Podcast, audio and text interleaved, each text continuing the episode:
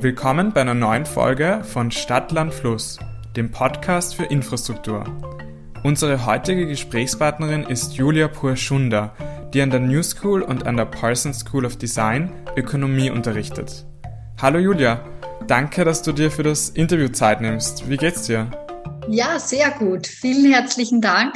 Daniel, dass ich heute Teil deines Stadt-Land-Fluss-Podcasts sein darf und äh, vor allem auch der Kommunalkredit für diese Umsetzung äh, dieses wertvollen Podcasts zu so einer spannenden Zeit, äh, in der wir derzeit leben. Bevor wir mit unserem Gespräch beginnen, kannst du dich kurz unseren Hörerinnen und Hörern vorstellen? Ja, mein Name ist Julia Purchunder. Ich komme ursprünglich aus Österreich, habe in Österreich Psychologie und Wirtschaft an der Universität Wien und der Wirtschaftsuniversität Wien studiert und ähm, ich hatte wunderbare Möglichkeiten, äh, durch Österreich im Ausland auch studieren zu dürfen. Ich hatte ein Fulbright Scholarship an der Maxwell School of Citizenship und an der Harvard University, wo ich dich, Daniel, kennengelernt habe. In der Zwischenzeit ist sehr viel passiert. Also seit 2014 habe ich ein Price Fellowship im Inter-University Consortium von New York und äh, dort unterrichte ich Ökonomie an der New School sowie der Parsons School of Design mit einer besonderen heterodoxen Ausrichtung auf Politikwissenschaften, internationale Beziehungen und die äh, ökologische Ökonomie. Im Vorfeld zu unserem Gespräch habe ich einen Text von dir gelesen, in dem du von einer Kluft zwischen der Finanz- und Realwirtschaft schreibst, die durch die Corona-Krise entstanden ist. Das habe ich sehr spannend gefunden. Kannst du uns mehr darüber erzählen?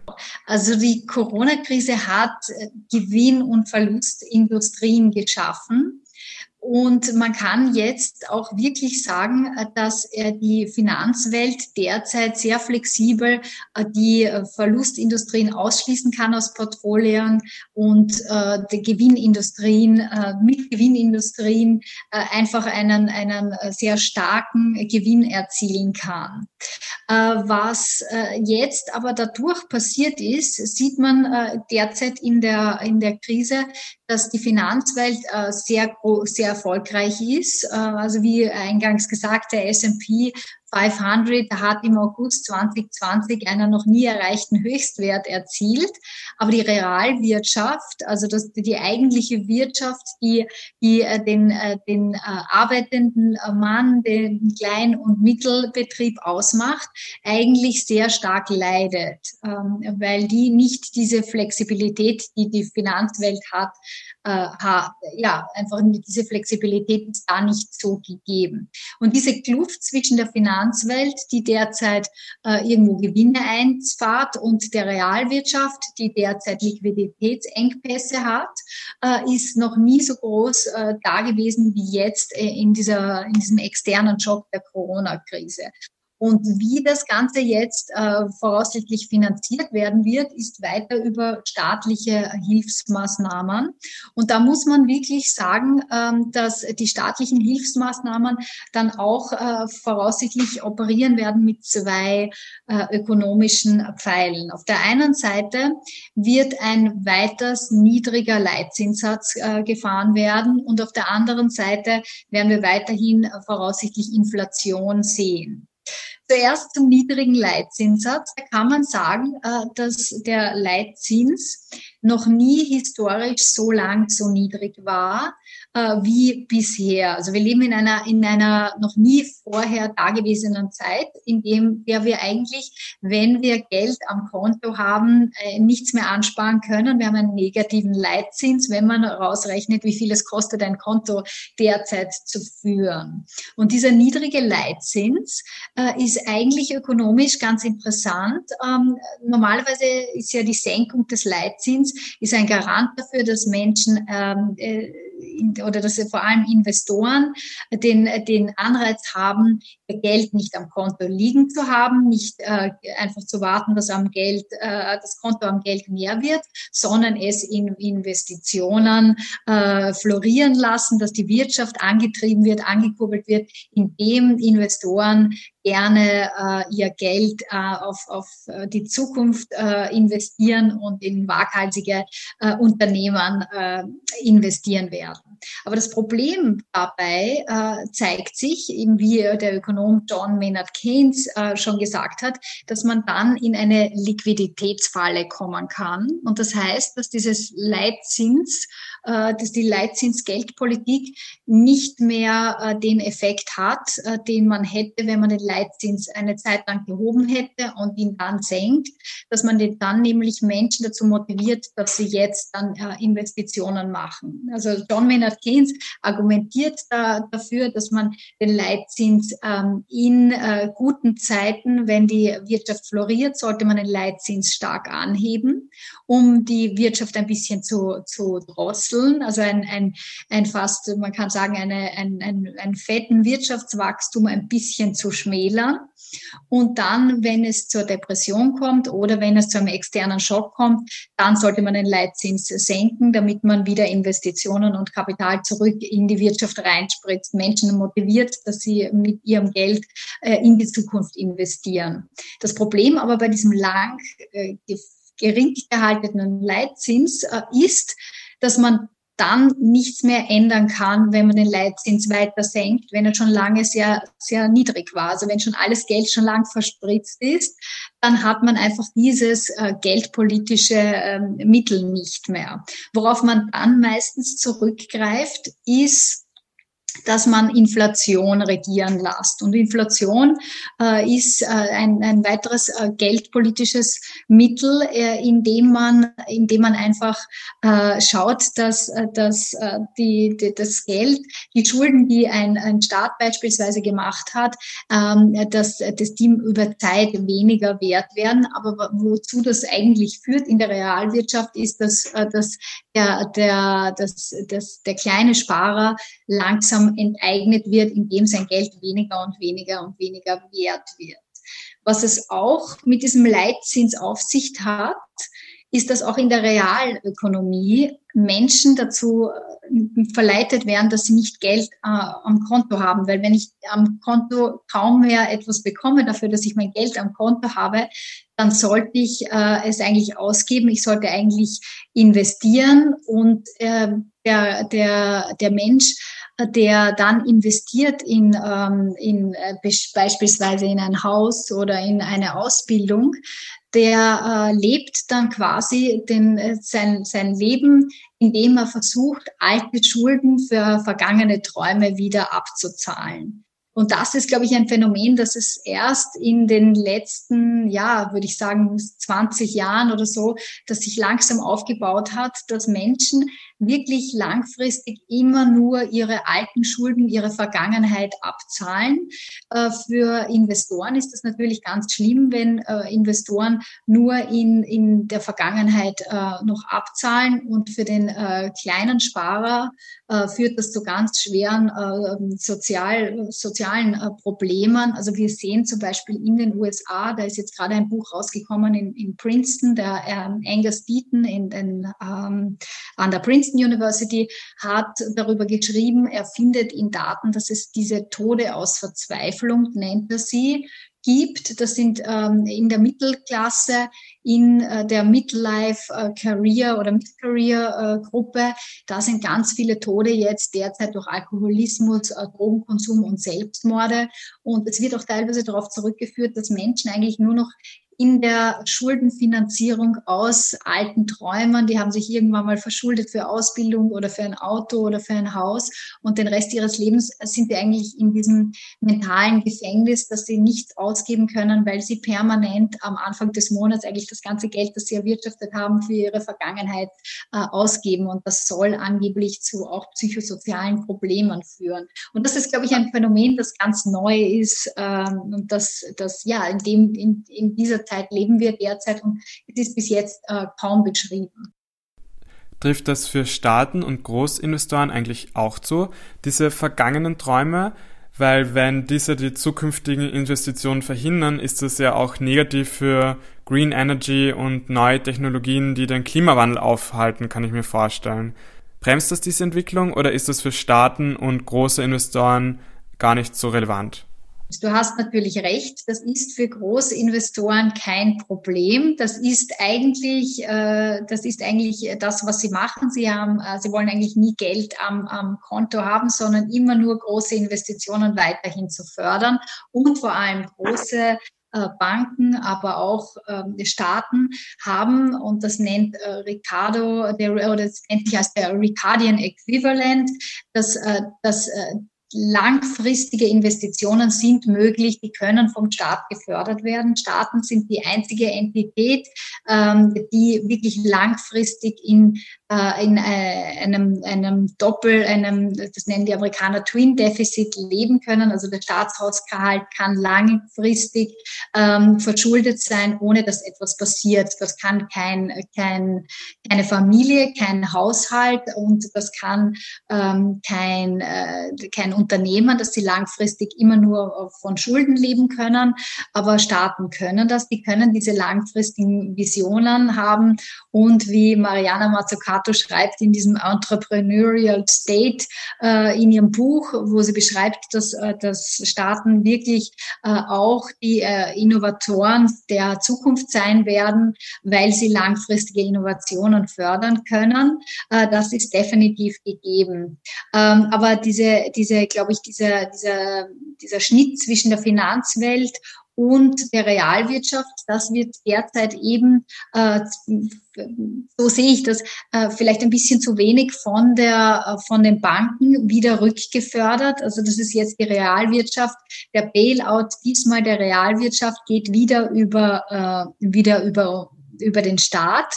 Und ähm, was jetzt auch schon diskutiert wird, also äh, zum Beispiel in, in Chicago, dass es vielleicht eine Rückführung geben sollte, dass äh, Finanzunternehmen vielleicht wieder mehr in den, in den Dienst einer Service-Dienstleistungssektor ähm, äh, ge gebracht werden sollten, der ähm, mehr Haushalte fördern soll, der mehr kleine Kredite geben soll und nicht nur große Gewinne ähm, über Investitionen einfahren sollte, indem äh, Industrien, die gewinnen, äh, reingenommen werden ins Portfolio und die, die verlieren, einfach äh, ausgeschlossen werden. Also da glaube ich, diese in diesem in diesem Dreieck zwischen zwischen der, der Realwirtschaft, der Finanzwelt und äh, dem Staat wird sich, glaube ich, sehr viel in nächster Zeit tun, weil sich diese Kluft zwischen Finanzwelt und Realwirtschaft so weit aufgemacht hat wie noch nie davor und der Staat jetzt wirklich äh, ja auch neue neue Möglichkeiten sucht. Ähm, Staaten können diese Defizite fahren, indem sie äh, äh eben Staatsanleihen äh, vergeben können und da wird jetzt sicherlich die Diskussion nochmal aufkommen über äh, Euro-Anleihen, ähm, wie das weitergehen wird. Aber es gibt auch schon ganz interessante äh, Möglichkeiten, wie man äh, einen Transfer zwischen Finanzwelt und Realwirtschaft äh, implementieren könnte. Also da ist zum Beispiel äh, Liquiditätsprämium, Reparationszahlungen, das wird diskutiert in Chicago. Es gibt diese Art von Kollateralversicherungen zwischen Finanzwelt und Realwirtschaft, das wird diskutiert auf der anderen Ebene.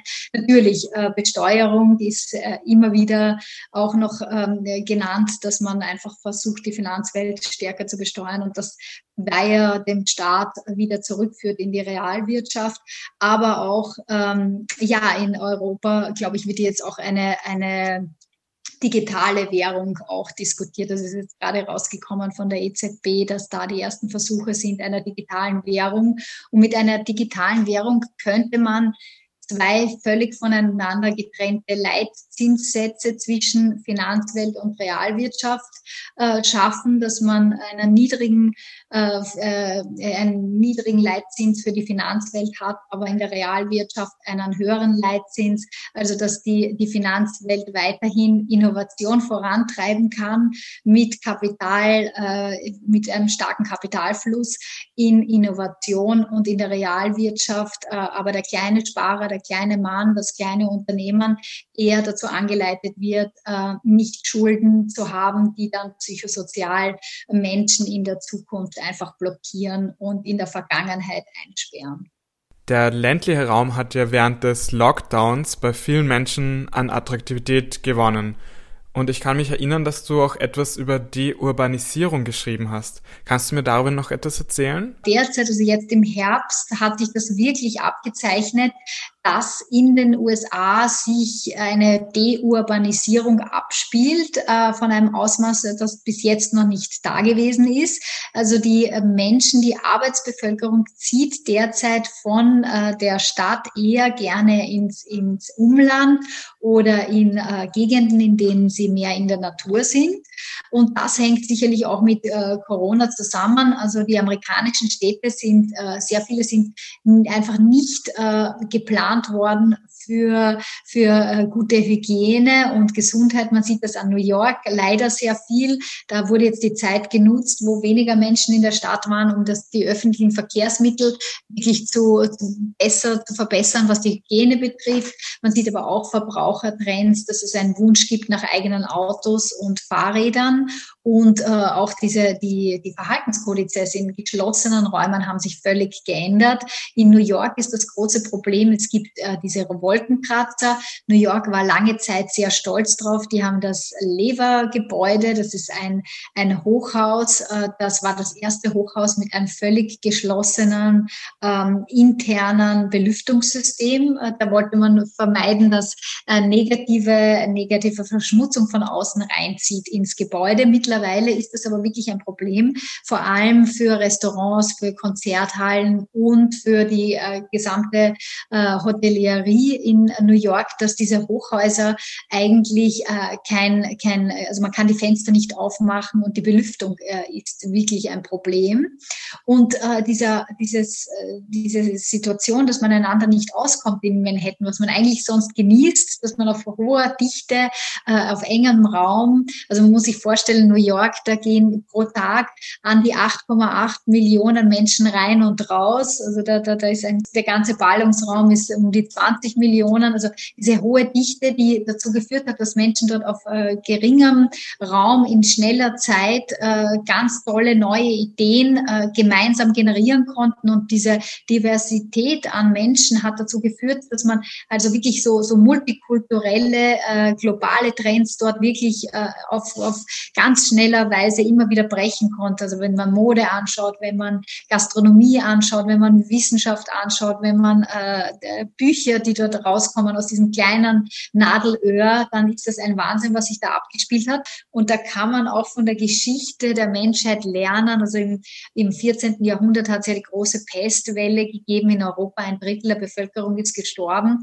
Was man, was die Welt aber davon mitgenommen hat, war wirklich ein neuer Zugang zu Hygiene Hygiene, also es ist die, die Hygiene vor allem in Europa, in, ähm, in Italien, aber auch Österreich, ist wesentlich verbessert worden. Man hat halt geschaut, dass, dass das Stadtbild besser geplant wird und hygienischer wird.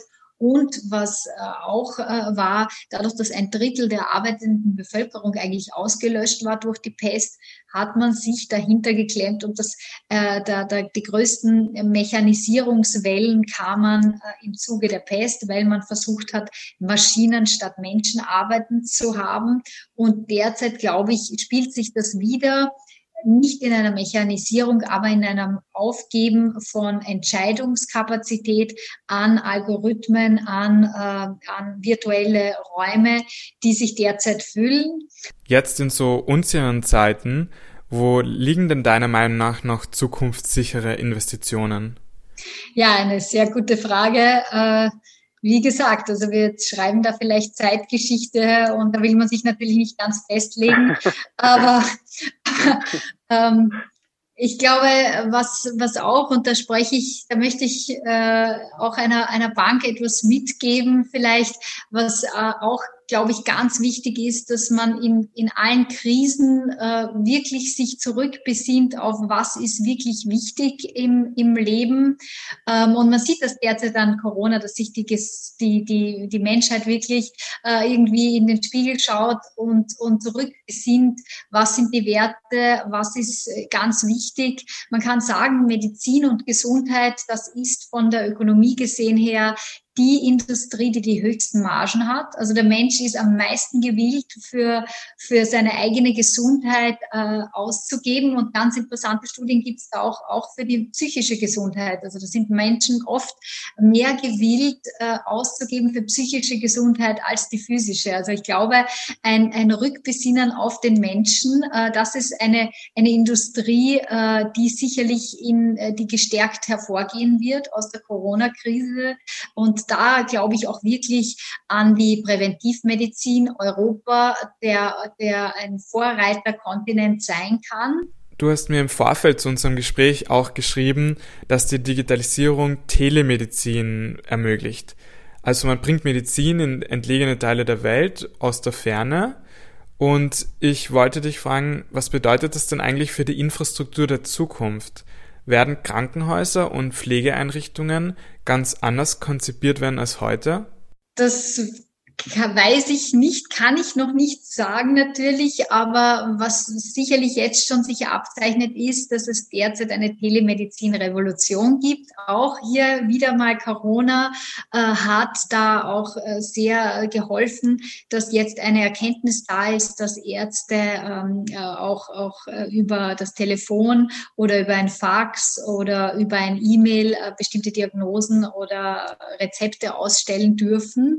Und wir haben jetzt auch den ersten Telemedizin-Anbieter in Österreich äh, schon seit, äh, seit April, glaube ich, der auch äh, gesagt hat, das ist jetzt gegangen, diese Kooperation dadurch, dass wir Corona hatten und, und man versucht, das gesamte Gesundheitsnetz zu entlasten, was da sicherlich auch eine Möglichkeit bietet, in die ganze Welt exzellente Medizin zu bringen, weil ähm, man sieht leider auf der ganzen Welt ist Gesundheit sehr ungleich verteilt.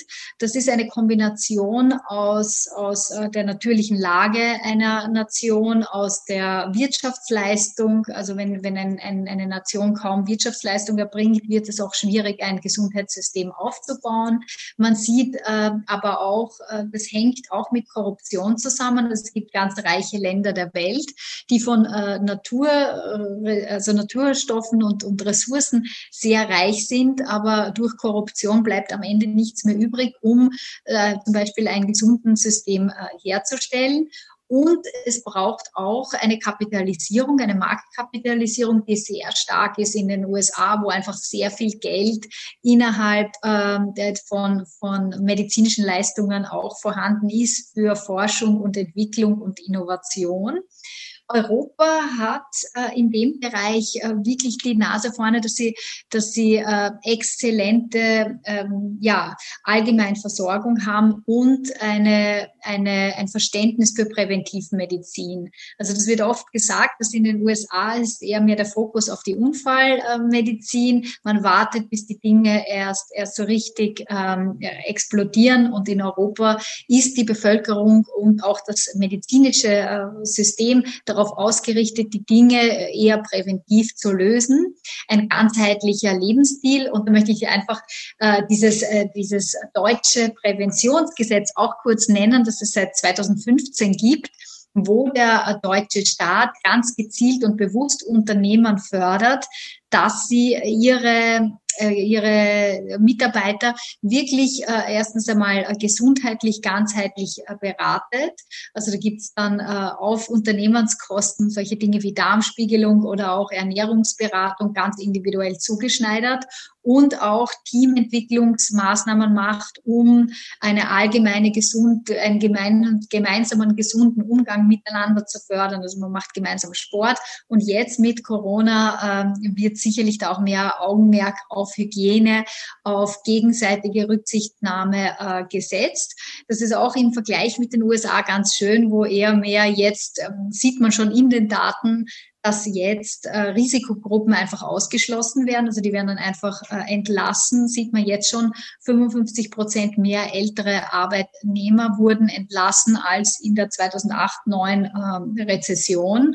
Also dieses Mal wirklich Fokus in den USA, die, die, die Unternehmerschaft ähm, gesund zu halten, indem man einfach exkludiert Menschen, die zu einem Gesundheitsrisiko werden könnten. Und in Europa mehr dieser ganzheitliche Zugang. Jetzt wird man mehr bewusst auf Prävention und auf eine Förderung einer gemeinsamen hygienischen, eines gemeinsamen hygienischen Miteinanders äh, setzen. Auch muss man sagen, diese österreichische Sozialpartnerschaft hat ja schon diese Idee, dass man ein gesundheitliches, äh, gesamtheitliches Umfeld für Unternehmen schafft, im gemeinsamen Miteinander, im Vordialog und nicht im Ausstreiten, sondern im gemeinsamen äh, Erarbeiten von ganzheitlichen Lösungen äh, wirklich schon praktiziert vor in einer Zeit, wo äh, in der es noch äh, diese, diese Angst vor globalen Pandemien, wie wir sie heute in der Globalisierung haben, äh, noch gar nicht gegeben hat.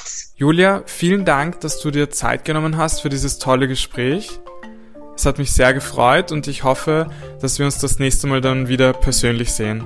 Ja, danke dir, Daniel, vielmals für die Möglichkeit, hier sprechen zu dürfen. Und ja, alles Gute nach Wien und alles Gute nach Europa.